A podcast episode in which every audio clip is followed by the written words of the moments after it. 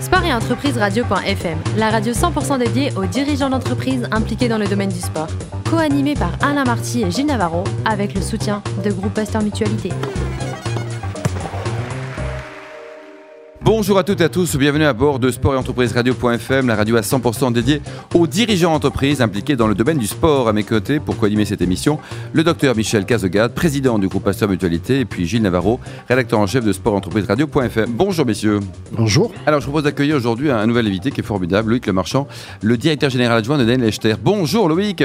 Bonjour. Bon, vous êtes né en 1961, c'est une super année pour le vin, mais c'est pas le sujet à Dreux.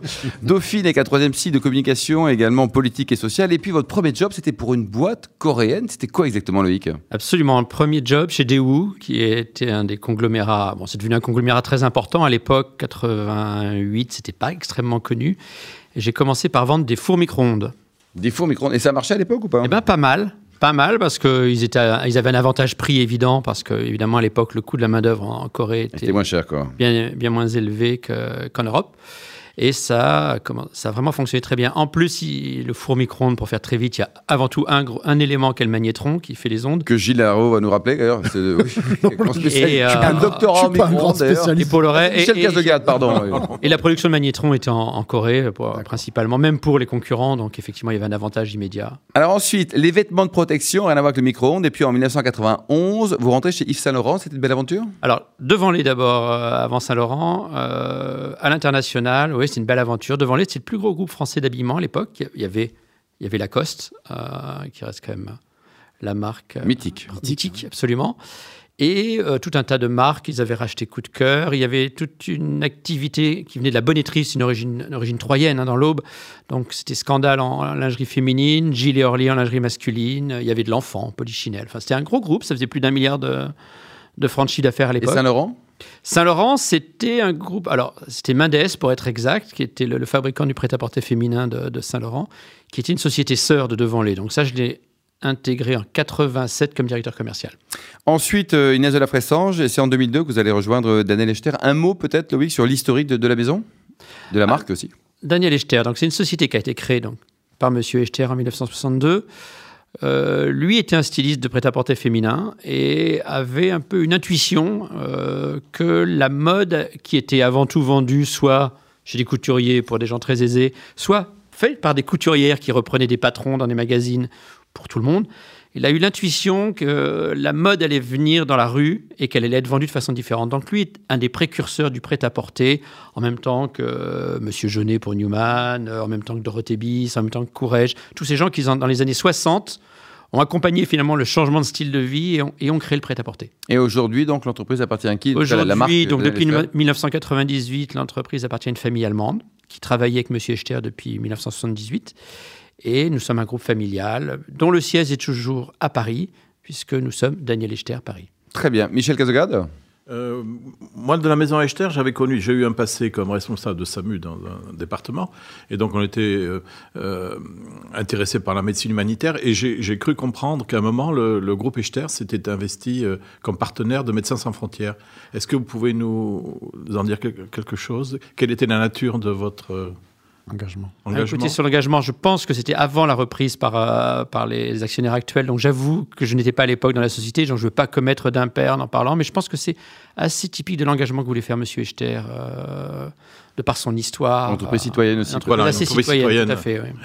Et en même temps, sur l'activité physique, vous avez euh, donc euh, des, actions qui peuvent être de nature à, jouer un rôle favorable en termes de santé publique? Écoutez, nous, on essaye au fur et à mesure, effectivement, on pousse nos, employés. Euh, on a engagé des coachs pour les faire un petit peu ah, c'est bien, ça. chez nous. alors, on a, on a des, bureaux qui, qui, sont assez grands, c'est plutôt sympathique. Et euh, donc, on a dégagé une pièce spéciale où nos employés peuvent faire du sport. On avait pris un coach qui leur permettait de. C'est exactement ce que, ce que l'on préconise aujourd'hui à tous les niveaux euh, donc de l'entreprise et ce que nous faisons nous-mêmes d'ailleurs euh, au sein du groupe Pasteur Mutualité. Vous avez une salle dédiée, hein, Michel? On a une salle dédiée et on a des coachs aussi. Voilà. Et Et, des coachs et on a l'avantage de, de voir le parc Monceau en face. Donc euh, quand Oui, il y a- il est, il y a quand pire il est que, pas euh, enneigé, quand il est pas enneigé, On peut en profiter. courir, quoi. Alors, côté fabrication, aujourd'hui, vous fabriquez en Europe, Loïc, ou alors euh, tout vient de Chine?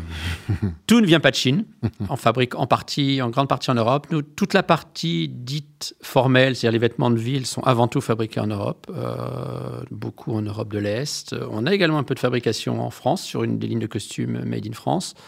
On fabrique au Portugal, on fabrique en Italie. Il y a des vêtements, plutôt la partie parka, outerwear, qui, elle, est plutôt fabriquée effectivement en Extrême-Orient.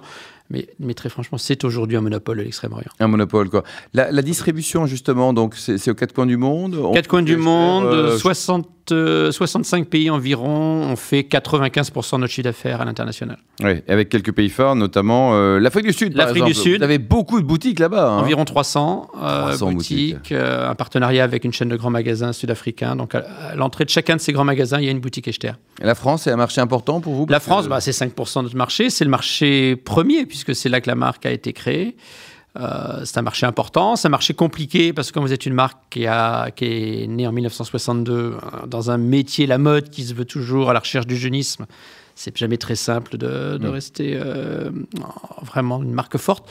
Mais on est une marque qui a connu, comme toutes les marques, des périodes plus fastes, des périodes moins fastes. Et aujourd'hui, notamment en prêt-à-porter masculin, nous redémarrons très, très fortement. Et quel regard vous portez sur tout ce qui est numérique, les, les ventes privées, les showrooms privés, tous ces gens-là? Ils vous agacent ou vous les aimez? Non, de toute façon, euh, il faut pas se voiler la face. Je dis toujours que par rapport à Internet, Internet fait peur, fait, fait peur aux détaillants. Les détaillants ont très peur d'Internet. Maintenant, euh, Internet, c'est comme euh, quand on était petit, qu'on voulait faire un château de sable pour empêcher la marée de monter. Oui, La marée, elle est montée. Elle est toujours montée et elle montera toujours. Donc, Internet est un fait. Ça existera toujours. Il ne faut pas se leurrer. Ça fait partie des partenaires avec lesquels il faut savoir travailler. C'est un partenaire important. Il faut apprendre aussi d'Internet. Il faut peut-être également apprendre un petit peu à savoir réguler euh, Internet parce que un des problèmes qui se pose aujourd'hui est le problème du prix. Quel est le vrai prix Je pense que le consommateur aujourd'hui n'a plus euh, de notion de ce qu'est le vrai prix d'un vêtement. D'ailleurs, on le voit aujourd'hui avec les soldes qui, sont, qui étaient un phénomène Et ça marche toujours important. ça ou pas les soldes? De moins en moins. De moins en moins. parce que de toute Il y façon, trop. Il y a il y a trop. trop, il y a des de ventes privées permanentes. Vous achetez en solde, Michel, ou pas? Principe, c'est ma femme qui fait les courses, donc euh, je. Est-ce qu'il y a des gros mais dépenses de cartes de, carte de crédit au moment des soldes? Elle a une certaine liberté, j'en suis ravi. Ah, tous ces gens qui habitent Biarritz. Alors oui, Loïc, euh, monsieur, vous, vous êtes breton, vous hein? D'origine, oui. Elle est où, votre Bretagne, d'ailleurs? À côté de Saint-Malo, à Saint-Briac. D'accord. Et à Saint-Briac, ça marche les soldes Echter ou pas, alors? Ah non, c'est un peu petit pour installer des magasins de vêtements. Mais alors, faut quoi? Faut arrêter les soldes, ça sert à rien. Non, il y, a- il y a deux façons de voir les choses. Euh, euh, Il y a la plupart des pays européens n'ont pas de régulation. Donc tu- on solde quand on veut, les gens peuvent solder quand on veut. Il y a des pays ensuite, comme la France, qui ont a priori une régulation. Simplement, la régulation en France n'est pas véritablement suivie parce qu'il y a toute une possibilité de faire des ventes privées qui au début étaient extrêmement encadrées, mais finalement personne ne contrôle véritablement l'encadrement de ces ventes privées. Aujourd'hui, le gouvernement a, a proposé, euh, il y a une grande table ronde euh, avec tous les acteurs, a proposé de, de changer le- les soldes, de les faire un peu plus courtes, mais en revanche, Combien de temps ça dure aujourd'hui? Huit semaines environ, ce Ah, qui c'est est très long. Très. Euh, Aujourd'hui, il voudrait faire deux périodes de soldes. D'abord, je pense que maintenant, on est en train d'intégrer un petit peu le, le fameux Black Friday des, des anglo-saxons, enfin des Américains. Et donc, il y aurait une première période de soldes qui serait peut-être un ou deux mois avant euh, la période définitive des soldes. Ce qui est plutôt une bonne, une bonne idée. Et maintenant, en revanche, il faut savoir réguler derrière les ventes privées. C'est-à-dire que les ventes privées doivent être particulièrement régulées. Sinon, ça ne sert à rien. Et dans ces cas-là, on fait comme beaucoup de pays en Europe, on fait une dérégulation totale des soldes. Bien les sûr. en solderont comme ils le souhaitent. Sachant que même dans le textile, on en a quand même pour gagner de l'argent. Donc, à force de solder, solder, solder, il faut s'arrêter un jour, non? Tout le monde a envie de gagner de l'argent, pas seulement dans le textile. Alors, Daniel Echter et, et le sport, c'est une, une jolie histoire. hein? Ben, Monsieur Echter a quand même été le créateur de la section professionnelle du Paris Saint-Germain et le premier président du Paris Saint-Germain. Donc oui, le sport. euh, D'ailleurs, pour beaucoup de gens, euh, Daniel Echter, c'est le Paris Saint-Germain. Une fois sur deux, quand on me parle euh, de Monsieur Echter, c'est le Paris Saint-Germain, toujours aujourd'hui. Le fameux maillot historique qu'il avait dessiné, que chaque année, les supporters réclament à corps et à cri. Euh, bon, on est assez vacciné PSG. Ça, c'est, Mais vous supportez Marseille ou PSG PSG, of course. PSG. Et vous, Michel, dans le quand le ballon est rond, ça ça vous intéresse un peu ou pas trop Moi, Bordeaux. Bordeaux, évidemment. J'ai études à Bordeaux. Gilles Navarro J'étais copain avec Coico à l'époque. Ah, Ah oui. Euh, J'ai même été médecin des Girondins euh, en remplacement du, du- du médecin officiel, donc j'ai suivi l'équipe de Bordeaux à une certaine époque. Mais aujourd'hui, je ne m'intéresse plus trop au football, je, je regarde le rugby. Voilà. Gilles Navarro. Moi, le Barça, parce que bon, ça ne saurait mentir. Gamin, alors, Daniel Echter n'était pas, le- n'était pas le sponsor du Paris Saint-Germain, mais Gamin, vous avez assisté à un match formidable. Une entente OM. euh, OM Saint-Étienne contre, le Santos, de Voilà. Pelé. Donc voilà, tout petit. au début des la années chance. 70. 1970, j'étais vraiment très petit, 9 ans. Oui, oui. Et euh, oui, mon père m'a J'étais en emmené à- 61, je rappelle, hein, donc tout petit petit. Quoi. Euh, mon père m'a emmené à. Ça, ça aurait un souvenir formidable. Ah, formidable, formidable. Euh, un match comme ça, c'est un match du gala. À l'époque, c'était un match du gala. ah, C'est-à-dire quand on dit. Alors évidemment, maintenant, si j'en parle à mes enfants, Pelé, ils voient pas trop qui c'est. Mais quand dit à quelqu'un qui est. Mais non, c'est Si, c'est lui, c'est pas Pelé. Pelé. ouais. C'était juste une icône absolue. C'était absolument incroyable. C'était bon, c'était un match de gala, c'était pas un match euh, extrêmement important.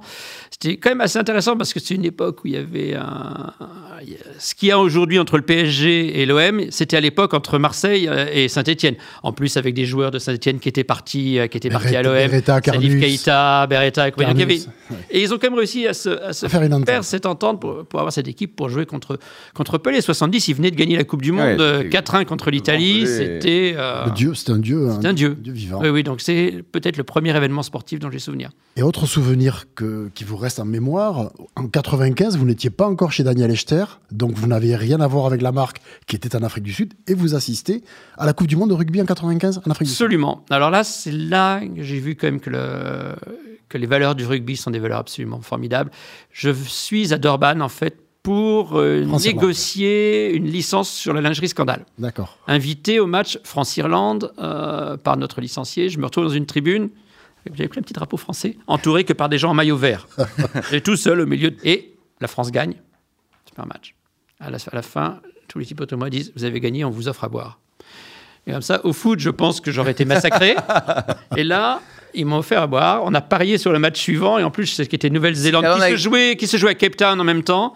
Et j'ai gagné. né- C'est Nouvelle-Zélande, Afrique du Angleterre. Sud. Et j'ai gagné le pari. Et, ils ont, dû- et là, pour le coup, ils ont dû me repayer une deuxième tournée. Enfin, Gilles, dernière question peut-être? Oui, vous avez été indirectement confronté à la folie Jean-Claude Killy, Indirectement. Pourquoi indirectement? Parce que vous étiez sur un téléski Ah, vous en avez, 1968. vous avez des histoires Ah, mais nous on bosse ici. hein. Oui, oui. Absolument. Vous étiez sur un téléski en 68, Alors, 68. époque des Jeux de Grenoble. C'était une époque. Alors maintenant, je, je vous avoue que j'adore le ski, mais en 68, j'avais 7 ans, je détestais ça profondément. Trop Mes froid. parents, Ouais. mais il faisait froid, on avait les équipements à l'époque, des skis où il fallait essayer d'appuyer euh, sur un truc qui était glacé, des chaussures épouvantables. Je détestais ça. Je suis sur un téléski, j'essaie d'apprendre à skier, et malheureusement, j'avais pas le talent de Kili. Et euh, à ce moment-là, effectivement, arrêt du téléski, tout le monde qui hurle et tout, super, Kili a gagné. En fait, ce qui s'était passé, c'est qu'il avait eu deux médailles d'or déjà, et la troisième, celle du slalom, Ouais. avait été plus ou moins. Il a eu du temps à la gagner parce qu'au début, il n'était que troisième. Puis on il s'est aperçu qu'il a fallu déclasser les deux premiers. Parce que Karl Schranz, Karl son Schranz, grand, son grand ouais. compétiteur, en fait, était sorti à la première manche et euh, s'en était pas aperçu ou ne l'avait pas dit. Ouais. Et enfin, je est-il que Killy est devenu triple champion olympique, donc comme l'avait été Tony Seiler en 58. Et c'était quand même quelque chose d'absolument extraordinaire. Quoi. Et tous les, tous les Savoyards qui étaient là, tu c'était hallucinant. arrêté, Donc moi, c'était, j'étais comme un malheureux sur mon téléski, ils n'en avaient plus rien à faire. Et, euh, oui, c'était- et c'était assez exceptionnel. Effectivement, bravo de se souvenir de cette anecdote. Merci beaucoup, Luc Le Marchand, le directeur général adjoint de la maison Daniel Echter. Merci également à vous, docteur Michel Cazogade, président du groupe Pasteur Mutualité, et Gilles Navarro, rédacteur en chef de Sport et Entreprise à Radio.fm. On se donne rendez-vous mardi à 10h avec de nouveaux invités.